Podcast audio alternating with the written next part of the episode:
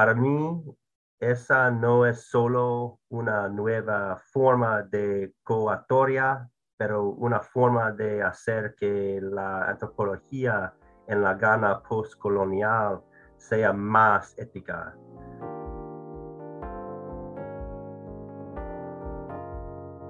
Estás escuchando el programa Retazos Antropológicos. Te queremos acercar a las últimas publicaciones de la antropología iberoamericana. Buscamos conocer detalles del quehacer etnográfico, su amplitud y sus límites, sea clásico o disperso, interrumpido, fraccionado o de tipo patchwork. No tienes que saber de antropología para que disfrutes de los episodios y si quieres, discutas con nosotros.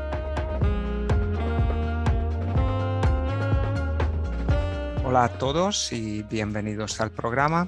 Soy Abel Bermeñi, el editor del podcast Retazos Antropológicos. En el episodio de hoy hemos invitado al antropólogo Peter Little, profesor de antropología del Rhode Island College, para hablar sobre su artículo y el libro que acaba de publicar. Muchas gracias, Peter, por aceptar la invitación. Bienvenido al programa. Gracias. Me encontré con tu texto entre los artículos premiados por la revista IBIR. El tuyo ganó el premio en 2019. El artículo se titula Cuerpos, toxinas e intervenciones laborales con residuos electrónicos en Ghana y es un texto sin duda impactante, tanto su parte empírica como el análisis que le haces. Pero antes de centrarnos en el artículo propiamente, quisiera que te presentes brevemente para que te conozcamos mejor. Bueno, primero, gracias por la invitación de estar aquí hoy. Es un honor.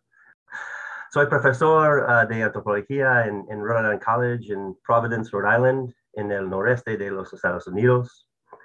En general, estudia la antropología y la ecología política de la tecnología, el medio ambiente y la salud.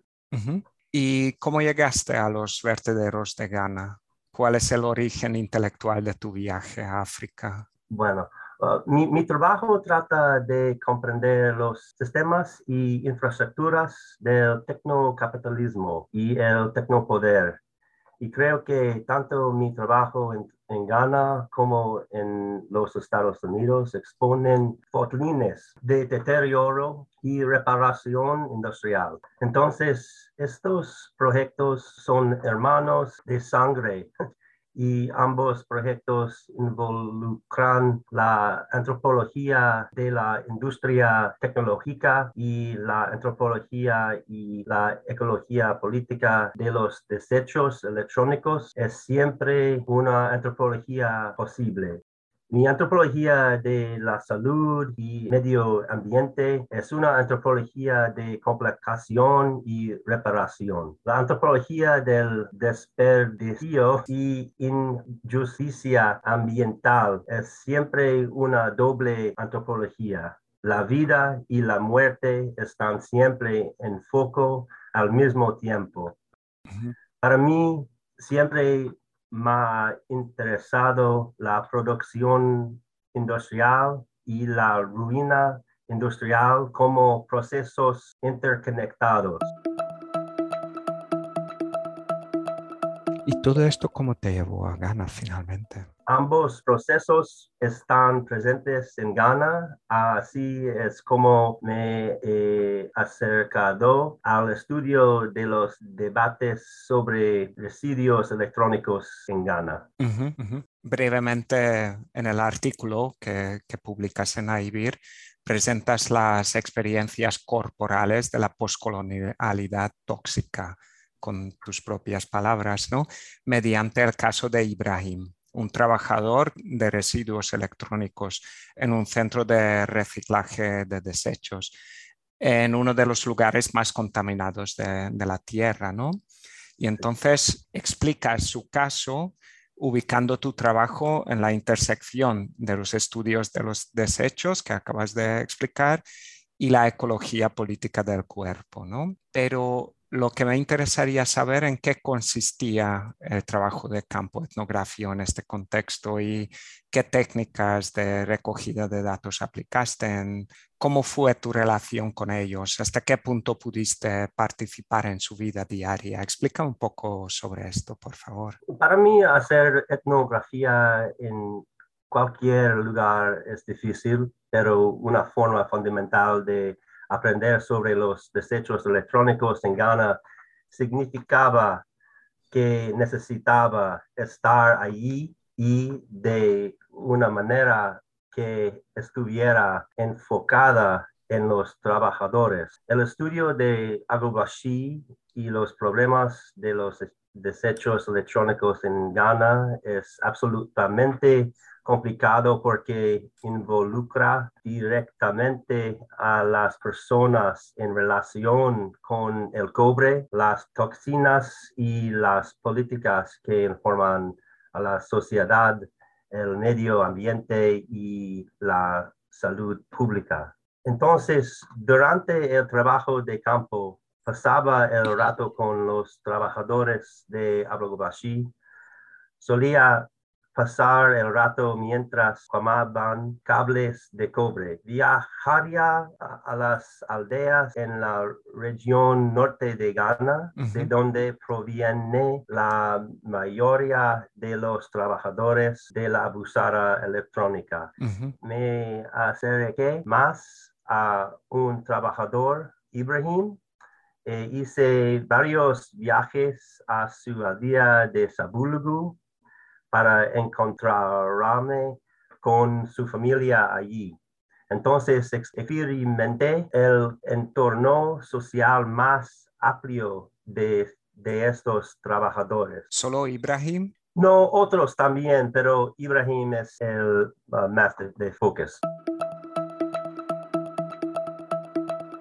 Peter, eh, ¿cómo resumirías los planteamientos y los resultados empíricos y también teóricos del artículo?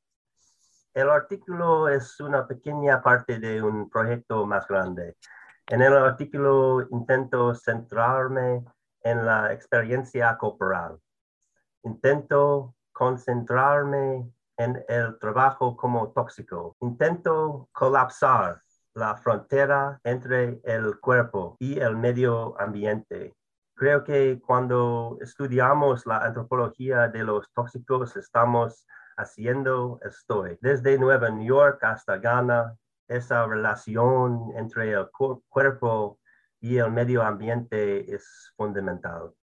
La perspectiva de género queda poco desarrollada en el artículo. ¿Podrías comentar algo sobre este aspecto? En qué se diferencia la explotación del cuerpo masculino y femenino y el sentido que le pueden dar a la corporalidad de estas experiencias. Por ejemplo, cómo interpretan las mujeres la toxicidad de los cuerpos masculinos y la afectación de sus enfermedades sobre la vida de sus hijos o el hecho que tengan que vivir cerca del verdadero contaminante para asegurar la subsistencia. Estoy totalmente de acuerdo y señalaré que el libro reciente aborda aún más este tema central de la política de género. Es especialmente importante porque los hombres a menudo han sido el centro de los estudios de salud, pero las mujeres en el mercado están expuestas a los mismos tóxicos que los hombres este desequilibrio en el enfoque y la investigación epidemiológica se exponen en el libro, pero no, no se desarrolla ah, completamente en ese artículo. Para este proyecto de libro, entrevisté a mujeres que trabajaban en Agrubashi y se bien algunas de las mujeres informaban las mismas enfermedades que los hombres.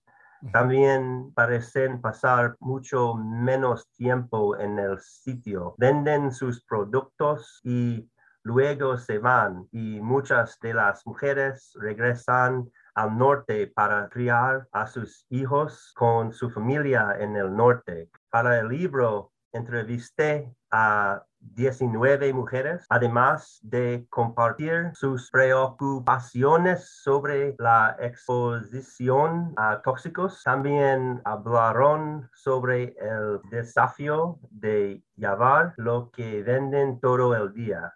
La lucha por transportar sus mercancías era en enfoque común. Por lo tanto, experimentan las mismas exposiciones, pero tal vez con diferentes grados de gravedad y tienen menos exposiciones debido a que pasan menos tiempo en el mercado.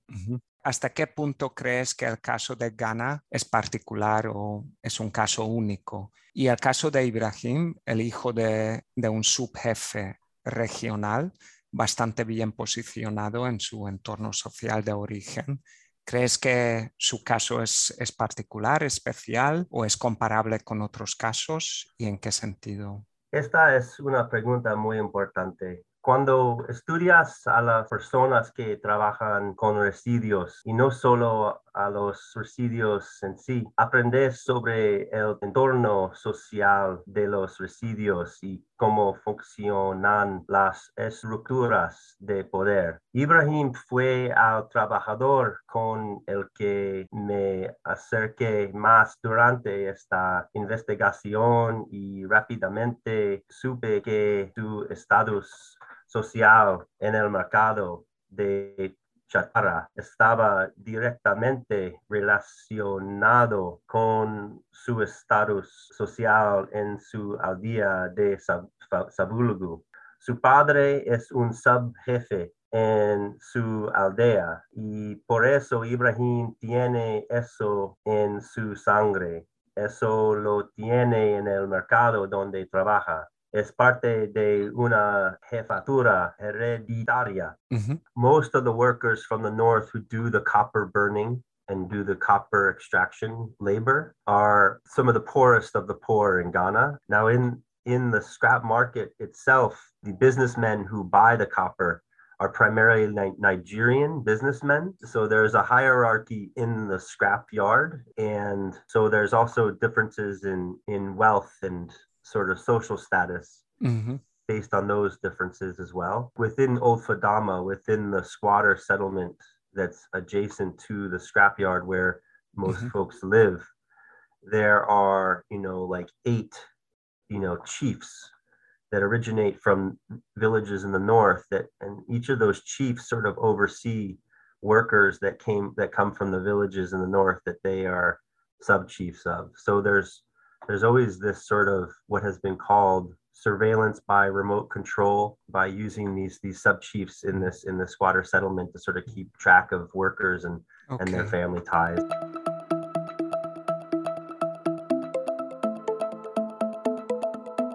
En el inicio del texto planteas la pregunta sobre el papel ético y político de la antropología en las luchas tóxicas postcoloniales.